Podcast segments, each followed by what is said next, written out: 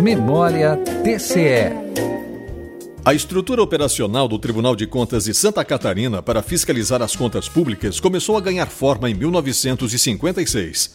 A Lei 1620, de 20 de dezembro, reorganizou o quadro de pessoal administrativo e criou sete novos cargos. Três anos depois, em 26 de outubro de 1959, a Lei 2126 elevou para 66 o número total de funcionários do TCE, na época presidido por Nelson Heitor Stotthal. O número de juízes da Corte de Contas aumentou de 7 para 11 em 17 de dezembro de 1962, por meio da Lei 3149, sancionada pelo governador Celso Ramos.